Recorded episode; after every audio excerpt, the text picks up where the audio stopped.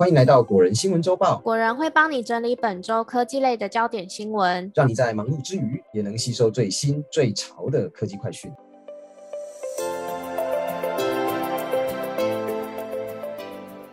嗨，大家好，我是 Silver，我是 Robert。本周呢有六则科技新闻要跟大家分享，其中一则是许多苹果迷期待已久的 AirPods Pro 2。没错，另外也还有 Line 的语音新功能，以及 Hey Siri 将走入历史，还有把健保卡可能整合进 Apple 钱包等等。那我们话不多说，赶快进入精彩的新闻介绍吧。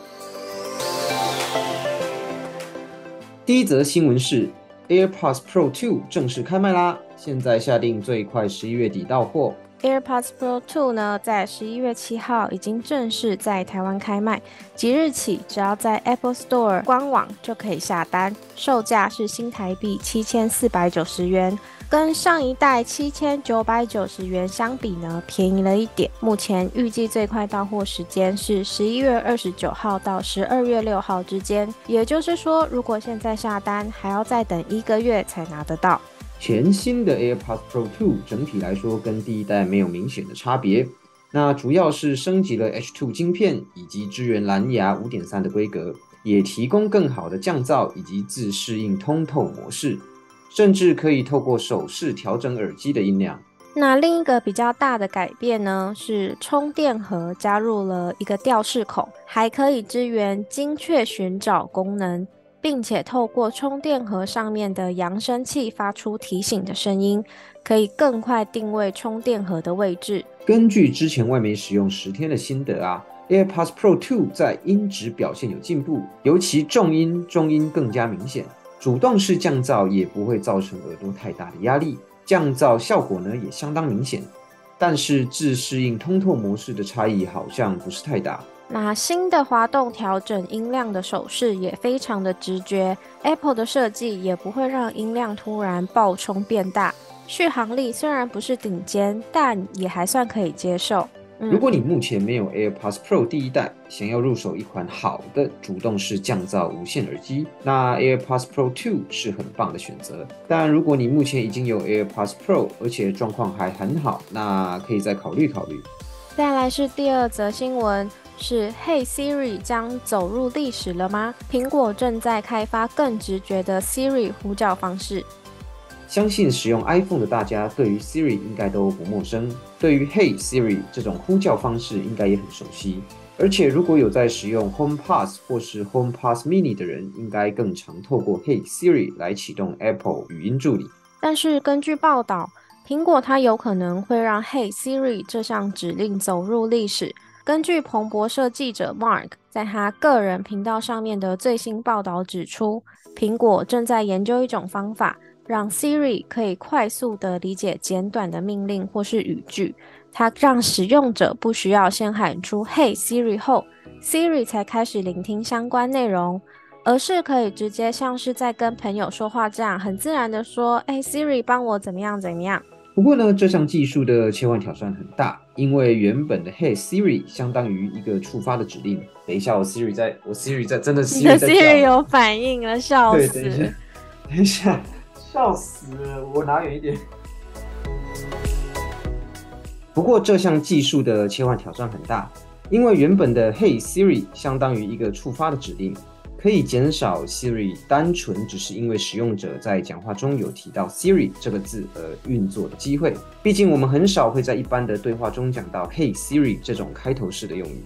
那另外一个挑战就是口音了，因为不同地方对于 Siri 这个字呢，可能会有念法上面的差别。那目前的 Hey Siri 因为是两个字，再加上 Hey 这个音比较没有口音的问题，所以可以很准确的呼叫出 Siri。记者也表示，这项计划已经是正在进行式。虽然挑战不小，但苹果很有可能最快会在二零二三年到二零二四年之间推出这项 Siri 的新改变。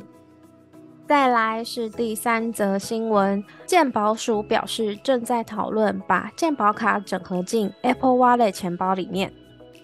Apple Wallet 除了可以储存信用卡，还可以储存会员卡、电子票券、机票、房卡、门禁感应卡。在美国部分地区呢，甚至还可以储存数位驾照跟安全证件。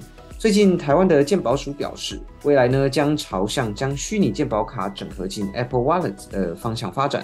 不知道大家有没有听过虚拟健保卡这项服务？这项服务呢，健保署在二零一九年就开始试办了。从原本只有五百人的测试规模，到现在已经针对三大领域开放使用，包含了居家医疗、远距诊疗跟视讯诊疗。那其中，在今年新冠肺炎确诊者改用视讯问诊之后呢，也更积极的推动虚拟健保卡。虚拟健保卡呢，目前可以利用健保快易通 App 申请并直接储存，也可以帮长辈申请虚拟健保卡并授权储存在自己的健保快易通账号下。等于是说，如果你陪爸爸妈妈、爷爷奶奶，或者是带着年幼的宝宝、小朋友去医院，或是去视讯看诊，那这时候你就可以打开自己的健保快易通，就可以帮家人们挂号了。有报道指出啊，苹果日前有主动接洽健保署，询问是不是可以把健保卡也整合进 Apple Wallet 钱包 App 里面。如果这件事成真的话，对于使用 iPhone 的使用者，未来就医来说就会更轻松了。真的只要一只手机就可以搞定所有的事情。再来是第四则新闻，Meta 正式宣布 NFT 跟社群订阅制等新功能将发布到 IG 跟 FB。Meta 日前宣布，旗下的两大社群媒体平台 Facebook 与 Instagram 即将推出全新功能，包含之前提过的 NFT 跟 IG 订阅制，以及 Facebook 欣赏等等。这些新功能呢，主要都是协助创作者可以流量变现，以及拉近与粉丝间的距离。IG 负责人在 Twitter 上面宣布，IG 会跟少数的美国创作者以及收藏家一起测试 NFT 数位收藏品展示功能，而且在 IG 上发布或是分享 NFT 都不会收取任何费用。创作者甚至可以建立或是发行自己的数位收藏品，并且直接在 IG 上面出售给粉丝。同时，Meta 也正在扩大 IG 订阅制计划。透过订阅制呢，创作者能够向订阅粉丝提供独家内容，就像是 YouTube 上的会员制，只要有付费加入频道会员的观众，就能看到独家影片。另外，针对短影片 Reels 也将支援礼物功能，不过目前官方还没有详细的说明，猜测应该是很像给直播主送礼物，就是协助创作者流量变现的功能之一。未来这个欣赏功能呢，也将会出现在短影片、一般贴文、纯文字贴文上，让粉丝呢能够以赏星星的方式来支持创作者，并鼓励创作者推出更多更棒的内容来回应粉丝的支持。再来是第五则新闻，LINE 语音讯息两大新功能，它可以暂停，也可以自由调整想听的片段。Line 呢，针对语音讯息推出了两项新功能，可以暂停，也可以自由的拖动想听的片段。这次介绍的新功能呢，在 iOS 上必须要更新到十二点一八点零的版本，在 Android 必须要更新到十二点一八点二的版本才可以使用。那在 Line 过去的版本中，当我们收到语音讯息并且播放之后，就一定要听完才能办法听到最后。如果中途按下讯息前面的停止键，然后再次按下播放键的时候，就必须要重新播放，没有暂停这个选项。但是 lie 在新版本中啊，把语音讯息前方的停止键改为暂停键，你可以按下暂停键中断语音讯息，然后呢再次按下播放键，讯息会从你刚才暂停的地方继续播放，不需要从头听过一遍。在新版的 LINE 语音讯息功能中，还加入了自由拖移的功能。你可以直接在语音讯息上，透过手指头左右滑动的方式呢，快速滑到重点的部分。等你放开手指头之后，讯息会从你选择的片段继续播放，使用上非常方便。再来是本周最后一则科技新闻：苹果准备将部分 iMac 列入过时产品清单。有状况赶紧拿去维修。